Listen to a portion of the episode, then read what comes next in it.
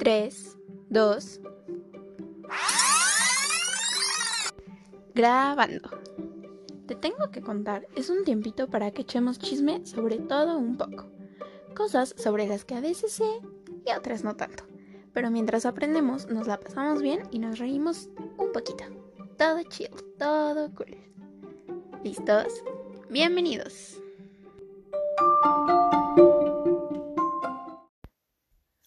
Hola de nuevo amigos y amigas, ¿cómo están?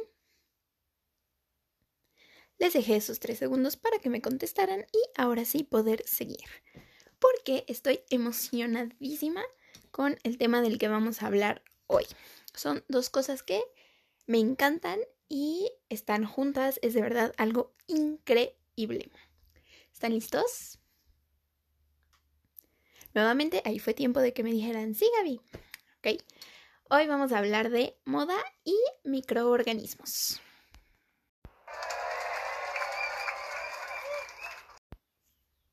Así es amigos, porque las dos cosas se pueden fusionar para hacer algo increíblemente cool. Y si aún no han escuchado de eso, pues aquí está su servilleta para contarles. Primero lo primero, y aquí vamos a empezar con algunos facts, porque esta idea de juntar bichos con ropa pues no salió de la nada, ¿verdad? Y es que la industria textil es una de las más contaminantes del planeta para donde volteen. Además de la enorme cantidad de agua limpia que se usa para hacer la ropa, se calcula que una quinta parte de la contaminación del agua proviene solo del tratamiento y coloración de textiles. A mí este número se me hace altísimo. O sea, estamos hablando de que tenemos una gran cantidad de industrias, una gran cantidad de actividades que usan agua y que por lo tanto desechan agua y el hecho de que una quinta parte venga solo de ponerle color a la ropa se me hace una cantidad que creo que nunca había dimensionado tal cual y es enorme. Y esta agua termina dañando no solo la vida marina, pero también la de animales que la toman directamente o que consumen eh, los alimentos que han sido regados con esta agua, al igual que las personas que tienen como fuente de agua, entre comillas, limpia, presas o ríos que vienen de los cuerpos de agua donde se desechan todos estos residuos de la industria textil.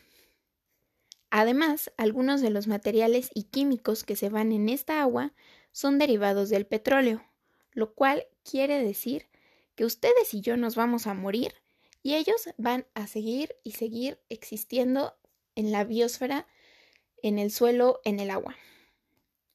Los cultivos de algodón, por ejemplo, llevan una cantidad de pesticidas y fertilizantes que se mueren. Es el cultivo con la mayor cantidad de estos productos, más que cualquier cosa que nos podamos comer, que cualquier cosa que usemos para otras industrias, es el algodón la planta a la que le ponen más fertilizantes y los efectos tóxicos de estas cosas no van solo a la tierra, sino que muchas veces quienes los aplican son personas que trabajan en condiciones de seguridad nula, que arriesgan su vida con la exposición diaria a tanto tóxico por un salario miserable, la verdad, pero que en muchos países en desarrollo esto es un estilo de vida, eh, esta es la fuente de ingresos a la que tienen acceso y es tanta la necesidad que a esta chamba le entran desde niños hasta personas ya adultas y pensemos en la calidad de vida que podemos esperar de alguien que a los 10 años empezó a exponerse a tanta porquería. Y este tema de la explotación laboral es otra cosa que se le ha criticado a la industria de la moda ya por mucho tiempo y es que nosotros vemos unos jeans preciosos y los queremos comprar de que ya ahorita. Y muchas veces vemos la etiqueta y es súper común que veamos dónde fue hecho. Por lo menos creo que yo siempre me estoy fijando dónde fue hecho. Y es de lo más común que veamos en estos lugares Bangladesh, India, Pakistán, hasta México. Pero no le damos tanta importancia a este tema. Pero no, no, no pensamos en la cadena humana que hay detrás de ese par de jeans, de esa blusa, la historia de quién los hizo. Y claramente no le quiero quitar atención a este tema, pero el tema humano, del tema de explotación laboral, es algo en lo que quiero profundizar en otro capítulo que ya tengo pensado también sobre todo este tema de la industria de la moda. Entonces, espérenlo amigos, va a pasar, lo prometo. Volviendo a la contaminación, al aire que respiran nuestros pulmones llega una gran cantidad de gases y vapores tóxicos de las industrias textiles, además de partículas suspendidas. Esas que si se acumulan en cierta concentración nos hacen entrar en contingencia ambiental. Entonces, como podrán ver, está cañón ponernos a pensar en todo esto al mismo tiempo que tenemos el carrito de Sara ya armado, nomás esperando a que le piques en comprar. Pero creo que a veces sí es necesario ponernos a pensar en todo este contexto y el chiste de hacerlo no es nada más quedarte con el sentimiento de el mundo está fucked up, nos vamos a morir, sino que se trata de decir, ok, la cosa está así, pero ¿cómo podemos ayudar? Y es aquí donde nuestros fabulosos microorganismos, llámense bacterias, levaduras, honguitos, entran en acción. Y el primero del que vamos a hablar es Streptomyces silicolor. Esta es una bacteria que vive en el suelo y ahí tiene un papel importantísimo. Es parte del ciclo de carbono y de nitrógeno. Ayuda, por ejemplo, a descomponer la quitina que queda en los exoesqueletos de insectos y que muchas otras bacterias u hongos que también están en el suelo no pueden digerir, no pueden descomponer. Además de que ayuda a darle a la tierra ese olorcito a, pues a tierra, vaya, tan característico que tiene. Pero no acaba ahí. También esta bacteria produce varios tipos de antibióticos que aunque no se usan directamente en la industria farmacéutica, como el caso de la penicilina, los genes que codifican para estos antibióticos se han tomado como base para producir nuevas versiones comerciales y también producen algunas sustancias que se usan como antitumorales e inmunosupresores. O sea que la importancia médica de este hongo también está, está pesadita. Pero, por si todavía no son fans de Streptomyces silicolor, déjenme contarles la verdadera razón por la que estamos hablando de él y es que también produce pigmentos en diferentes tonos dependiendo del pH donde se encuentre. Por ejemplo, en pHs alcalinos o básicos, el tono del pigmento es azul verde más o menos y en pHs ácidos se torna rojo. Y es justo esta característica la que hizo que Natsai Audrey Chiesa lo volteara a ver para uno de sus proyectos. Les cuento. Natsai Espero estarlo pronunciando bien. Es de Zimbabue, pero se mudó a Reino Unido para estudiar arquitectura en Edimburgo. Y luego estudió su máster en materiales del futuro, digamos, en Central St. Martins, que es la escuela de diseño. O sea, es una de las top del mundo. De ahí han salido diseñadores como Alexander McQueen, Stella McCartney o Galeano. Pero de ellos luego hablamos, se los prometo. Esta señora es fundadora y CEO de Faber Futures, que es su compañía que se ha encargado de explorar nuevos pigmentos y materiales eco-friendly e innovadores. Ella empezó trabajando con el Streptomyces aislado de la tierra y cultivándolo literalmente sobre seda en diferentes condiciones para variar el tono del pigmento, como ya vimos antes. Lo mejor de esto es que literalmente necesitaba 200 mililitros de agua para crear un lienzo de tierra. Este proceso es increíblemente eficiente comparado con los litros y litros que lleva pigmentar por métodos convencionales y además no produce residuos tóxicos. Para el proyecto con Silicolor, después de estos experimentos que empezó a hacer, se alió con Ginkgo Bioworks, una startup de Boston que se dedica a hacer ingeniería genética de microorganismos no solo para la industria textil, en realidad tienen son como un outsourcing de muchas empresas para hacer ingeniería genética y ellos han ayudado a Faber Futures a mejorar las cepas de streptomyces con las que trabajan para mejorar la calidad del pigmento que producen y que sea más versátil para trabajar. Les voy a dejar en Instagram en un post, ya saben, ejemplos de lo que ha hecho Natsai con esto, para que vean lo increíble del trabajo. La tela se ve preciosa, además de que los patrones que crea son como marmoleados y son únicos porque dependen mucho de las condiciones del cultivo, que por más que queramos estandarizar, nunca salen iguales, entonces los diseños, los tonos salen únicos, diferentes cada uno, se ven divinos y ha estado trabajando para hacer colores que sean sólidos, no con este diseño como marmoleado que les cuento, y también para sacar patrones que se vean más como un estampado, pero igual todo muy orgánico. Y en verdad vayan a ver eh, estas piezas en Instagram y si no, métanse a su página Fabric Futures. Es increíble pensar que ese trabajo textil lo hizo una bacteria. Ahora, eso fue respecto a pigmentos, pero vamos a hablar de alternativas de materiales. Y para eso vamos a empezar hablando de Susan Lee, una diseñadora de moda de Brooklyn.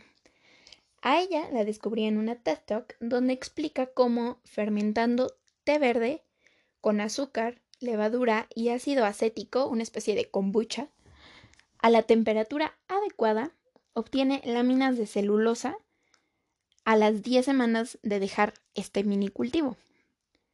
Y estas láminas solamente es necesario dejarlas secar, lavarlas con agüita, con jabón y se pueden usar para coser como coseríamos cualquier otra tela y crear diseños de ropa, pero también se pueden utilizar para textiles de interiores como lámparas, sillones, cojines. Estas telas se pueden teñir usando pigmentos de frutas o vegetales o colorantes ya conocidos en la industria textil como el índigo, que es muy usado para darle el color azul a la mezclilla Solo que, por ejemplo, esta tela, cuando queremos que agarre un color acá potente, necesita hasta 30 ciclos de coloración. En cambio, la celulosa, solo con uno, queda de un color vibrante, fuerte, muy, muy bonito.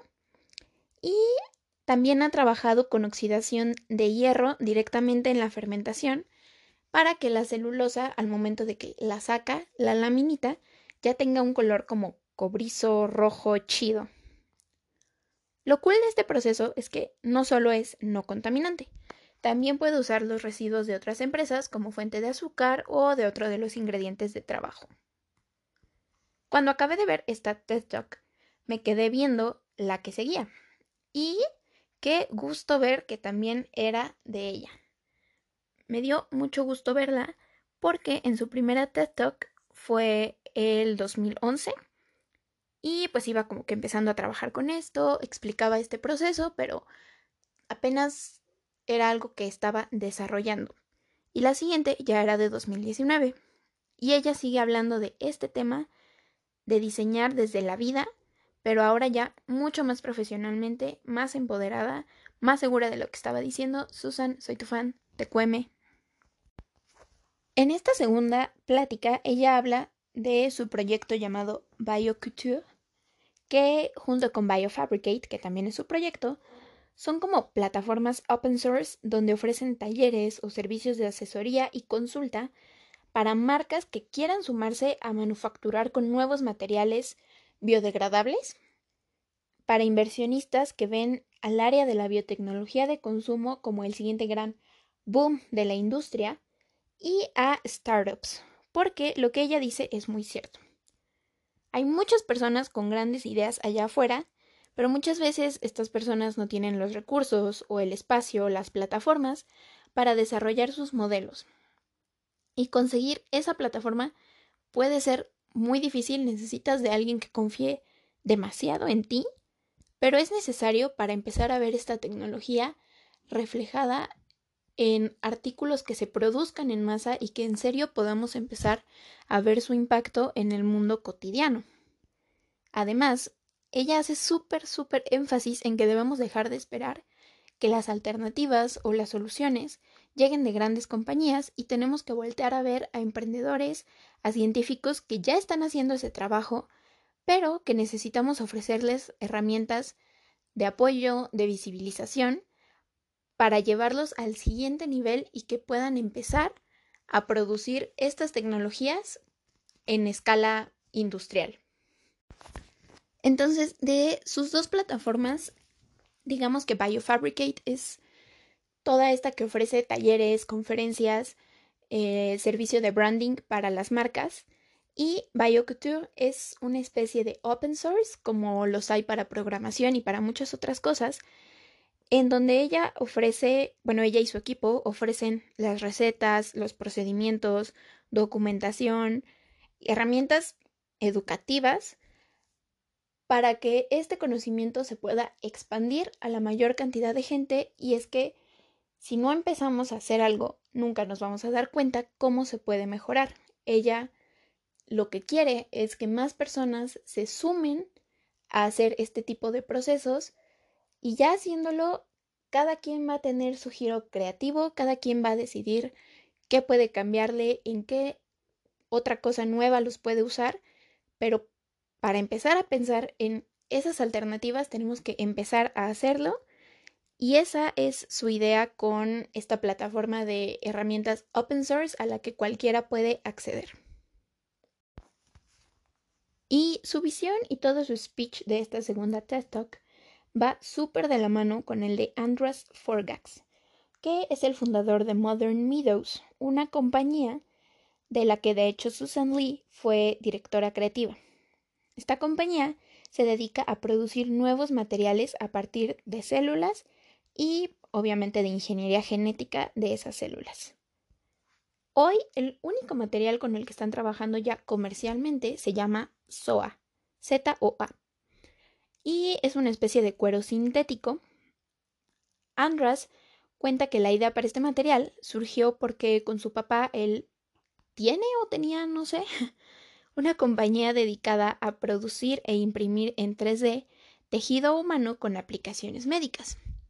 Entonces, él se puso a pensar en cómo podía hacer estos tejidos, pero no estaba haciendo otros tejidos que se asemejen que sean sustituibles por el tejido animal como el cuero o la carne. Finalmente, él decide irse por el camino del cuero porque además de tener menos complicaciones éticas, legales, controversia, para empezar a ser fabricado y consumido, en general el cuero es más fácil de hacer. Es básicamente solo una línea celular y es en 2D. Como dato para entender la importancia de su trabajo, actualmente hay 10 veces más animales de consumo que personas en el mundo. O sea, que estamos criando a casi 80 mil millones de animales solo para usar su piel, cualquier otra parte de su cuerpo, o como fuente de alimento. Y esto, además de las implicaciones éticas que representa para muchas personas, sabemos que consume gran parte de los recursos de suelo y agua disponibles, además de que produce una gran cantidad de gases de efecto invernadero. Entonces, lo que él propone es cultivar las células, que si bien se toman del animalito, no es un procedimiento invasivo.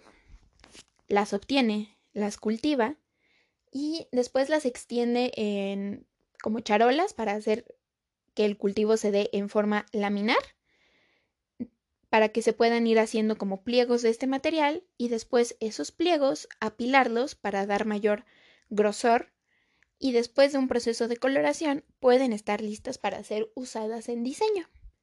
Digo, esta es una versión un tanto general del proceso. Obviamente no, no nos va a dar la receta tal cual. Él no es de. no es de esos, no es como Susan. Pero digamos que así fue como él empezó. Y ya después, con su compañía bien establecida, empezó a trabajar con ingeniería genética para mejorar la producción de colágeno de las células, que es lo que le da cohesión al material como cuero que él está creando, y a mejorar a través de la manipulación genética otras características como la textura, los colores. Tiene un modelo de cuero que aunque son como 20 capas de estos pliegos que él hace de cultivo, es transparente. O sea, el, color no depende, digamos, de la cantidad de capas porque las ha manipulado. Entonces, la elasticidad también es una propiedad que puede controlar y que normalmente usando pieles de animales pues no podemos controlar, es simplemente algo a lo que nosotros nos adaptamos de cierta forma. Les voy a dejar igual la foto de este material en Instagram, la verdad está irreal, cómo se ve, se ve increíble. Pensar que está hecho 100% de células cultivadas en una fábrica que está directamente involucrada con este proceso, ellos solamente hacen esto. En su página de internet se pueden meter. Modern Meadows. Están las fotos del, del laboratorio, de la planta. Y todo se ve bastante bien. Tienen bolsa de trabajo ahí por si les interesa. Y bueno, ni hablar del impacto ambiental increíblemente bajo que este proceso significa y además de que no lastiman animalitos. El speech compartido de estas tres personas que super sí tienen mi admiración y que quiero compartirles es, bueno, ellos hacen la pregunta de por qué hemos pasado tanto tiempo tratando de crear tecnología, de mejorar procesos con, vaya, otros procesos que hacen daño al medio ambiente y a nuestra salud cuando todo este tiempo hemos tenido sistemas de ingeniería inmejorables en las células. Son capaces de crear, de reciclar, de producir energía, de descomponer cosas y creo que no estamos viendo todas las posibilidades que tienen para ofrecernos y para seguir manteniendo un estilo de vida lleno de comodidades, de moda, de accesorios, al que yo sé que no estamos dispuestos a ceder tan fácilmente pero sin llevarnos entre la pata todos los ecosistemas habidos y por haber. Como ellos dicen, hay que diseñar desde y para la vida, para la sustentabilidad y para las condiciones justas de todos los trabajadores de esta cadena de producción. Esa visión está chidísima, era una visión que los tres compartían y creo que es una visión que se debería tomar más en cuenta a la hora de crear cualquier empresa, no solo las empresas de moda. Y bueno, en fin amigos, esto fue todo por el capítulo de hoy. La verdad, este tema de biotecnología de consumo en industria textil no es algo muy, muy nuevo, pero sí poco explotado. Como les decía, las plataformas todavía no dan para hacerlo a gran escala, para masificarlo, pero hay muchas personas que ya están trabajando en estas tecnologías y es una alternativa ideal para nuestra vida este tema me encanta y prometo regresar con un segundo capítulo del impacto de la industria de la moda y las alternativas que existen para seguir viéndonos todos nice, pero sin que eso signifique acabarnos el planeta en un 2x3, ¿verdad? Nos escuchamos el próximo miércoles. Les deseo de aquí a el próximo miércoles les pase algo bonito, algo que los haga felices, échenle ganitas y cuídense, por favor, sigan en sus casitas los TQMMMM. Bye.